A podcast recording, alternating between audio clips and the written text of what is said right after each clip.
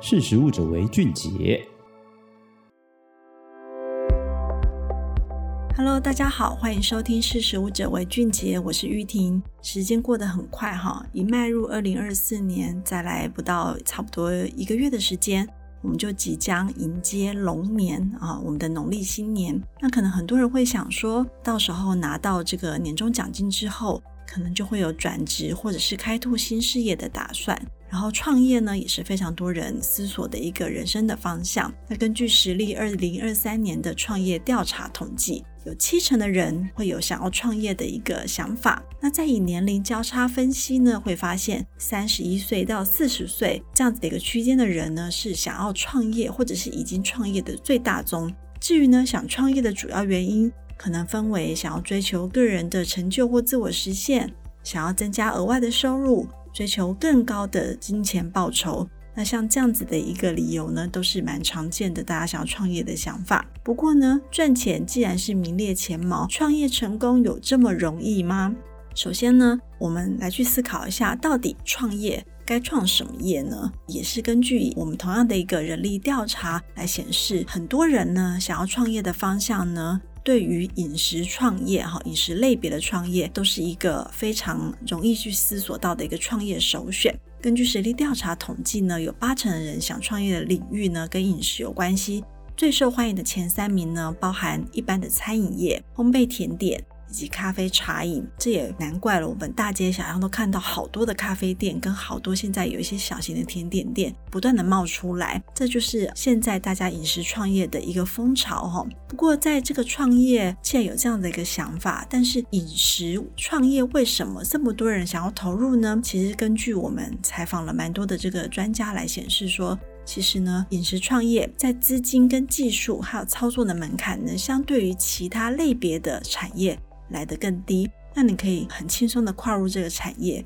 不过呢，像我们台湾服务业发展协会的总顾问李培芬顾问，他就提醒了，其实呢，创业容易，但是经营事业非常的难哈。一跨进来这个产业，其实才是你挑战的开始。如果你创业只是想要赚快钱的话呢，那绝对失败率是很高的。最大的风险不在于你创业的第一年，而是出现在第二年。为什么呢？因为熬过第一年之后呢，你可能你的这个预备金已经烧得差不多了。如果你收入没有办法相符合的话呢，就可能会觉得慢慢发现，诶，创业的现实跟你的想象好像有落差。再来呢，当老板你要有比当员工哈，对于事业有更大的投入，必须以身作则，很多都必须亲力亲为。对于你自己、对员工、对顾客的承诺要够深，否则呢，你有可能第二年就根本撑不下去了。那也根据统计。第二年到第五年也可以说是创业失败退场的高原期，所以呢，李培芬顾问也表示，如果你没有营运的策略，那创业的资金又周转不灵的话，不要以为你撑久一点就会很好哦。事实上，这样子只会越来越糟。甚至从统计的数据来看，也可以发现，中小型企业的经营年数在五年以下的比例呢，比大企业还要多，所以根据很多专家以及我们的实际的数据来去调查，都发现，如果你的事业能够超过五年，你才能够算是可以稳定经营了。那不过，到底创业失败的原因有哪些呢？其实李培芬顾问也分享了他辅导了非常多的创业家的经验，发现了其实很多创业者呢，在创业时最大的风险，其实就是因为你不理解而创业。什么叫做不理解而创业呢？就是你可能觉得，哎，你想要自己当老板，不想要去一般的公司上班，想要自己自主哈，很多的事情，然后来去掌握很多的财务的来源，然后就以为当老板是一个非常轻松的事情。但是呢，顾问也建议，如果你要进入饮食产业，例如说咖啡业好了，如果你想要去一个咖啡厅创业的话呢，你最好。能够有在咖啡厅打工的经验，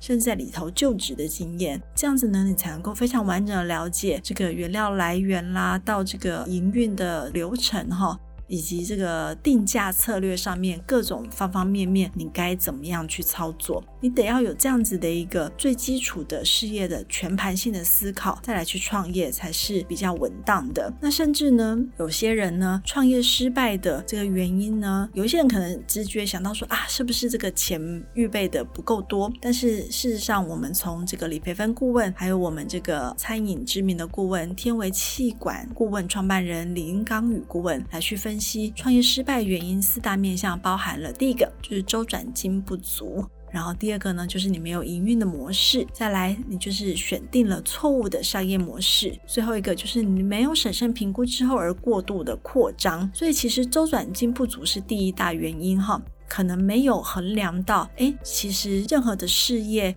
他不可能一开店就马上赚钱嘛，所以必须预备着一定的周转金。那从实力在这做了调查的时候也发现呢，很多人曾经创业失败，自认的可能原因呢，第一名就是无法有稳定的客源，再来就是资金配置不当，以及第三个就是诶，发现建立品牌跟口碑的时间比预期还要久。所以其实呢，从顾问他们的这个辅导经验到实际的这个问卷调查，可以发现资金跟策略。都是一个能够经营下去的一个重点。那很多人的心态呢，会是说觉得好像开家店呢，只求收入不要比上班的薪水低就好了。但事实上，市场的变化不是你自己可以决定了，也不是说开了店之后客人就会自然的来啊。那很多人都认为餐饮业非常的好做，但是其实忽略了吃呢，其实是一个定量的市场。这是什么意思呢？虽然每个人每天都要吃三餐，但是每个人也只有一个肚子啊。所以如果消费者的选择呢，那饮食上面其实要不就是自煮自己煮哈，要不然就是第二个就是去买一些即时加热的料理嘛。那第三个呢就是外食的餐饮的部分。那其实，在这三种的选择里面呢，总量的这个消费者能够吃的东西总体上不会变化太多，所以只是这三个板块怎么移动而已。在疫情期间，可能自主的市场比较大一点，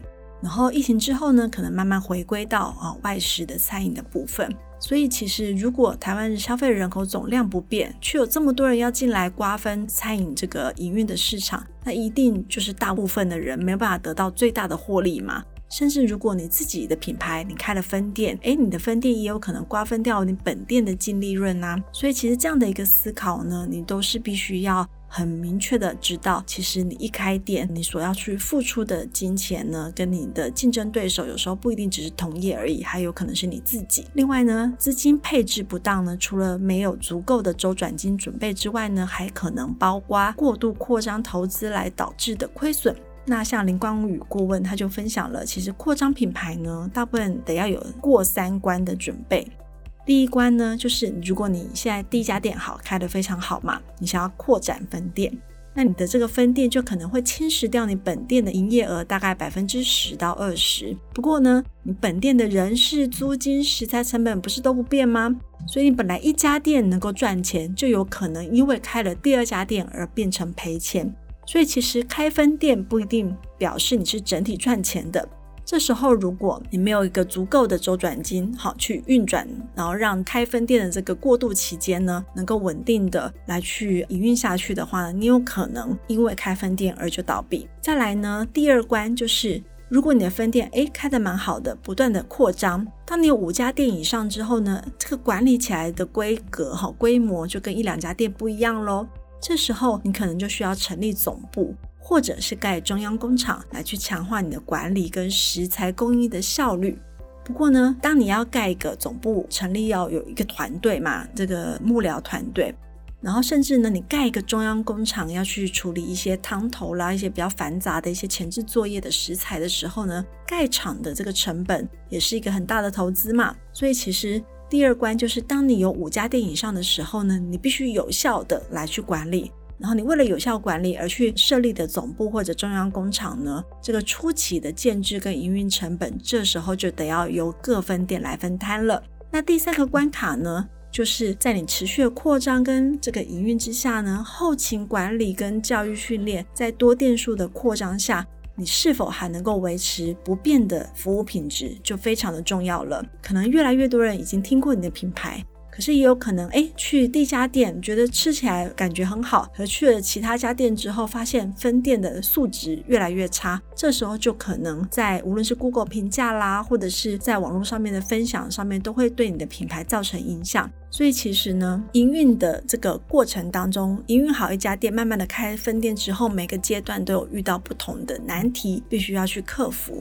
所以并不建议你在一开始哈，只准备一家店的钱就创业。林刚与顾问提醒，他认为呢，你不管是做什么样的创业，无论是不是餐饮，都是一样，因为一个企业一定是要追求成长嘛，不成长就可能会衰退啊，所以你一开始就必须要有扩张的计划跟扩张的资金准备，一开始就要多店的规划。所以呢，其实你的这个资金就要足够哈，你的预备金不只是这个创业的第一桶金而已，你还要能够撑下去，撑个一两年，甚至你扩张这个事业也要能够用到这一桶金。所以这个的资金的预备哈，没有你想象的这个那么简单。那也有人会觉得说，哎，现在有好多这个加盟的机会嘛，很多的餐饮品牌都开放了加盟，那是不是加盟最快呢？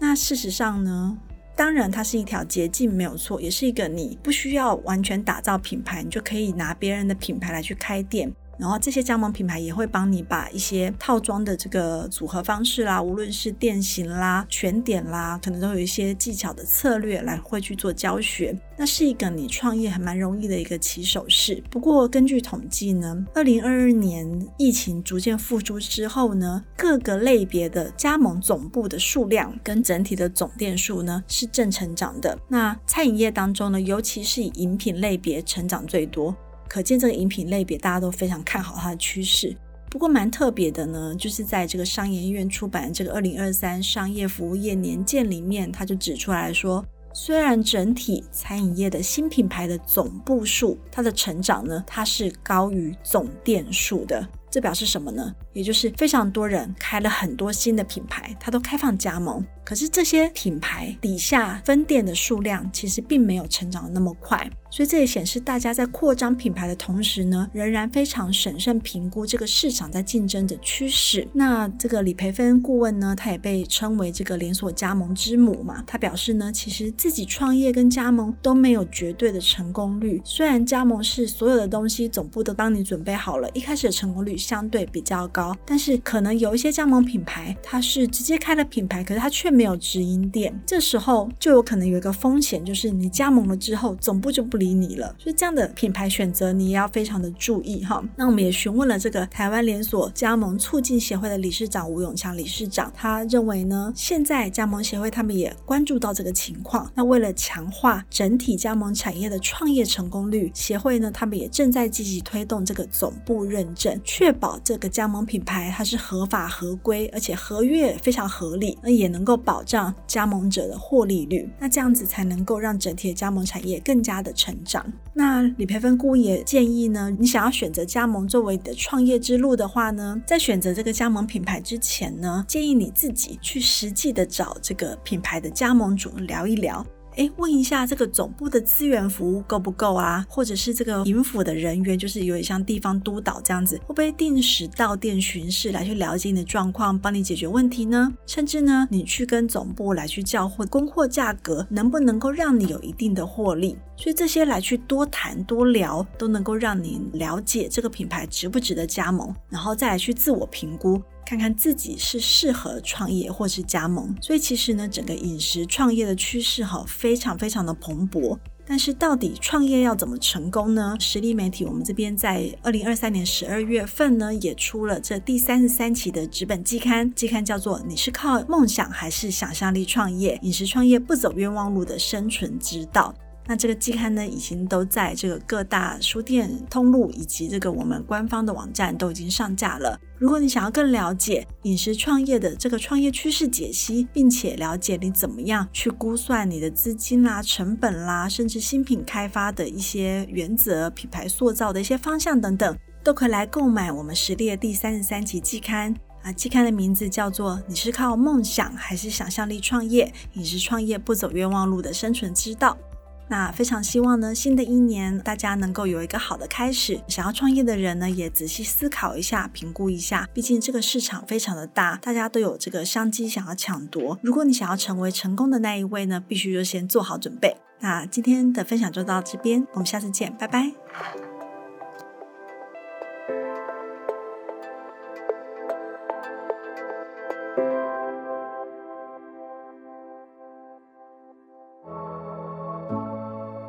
识时务者为俊杰。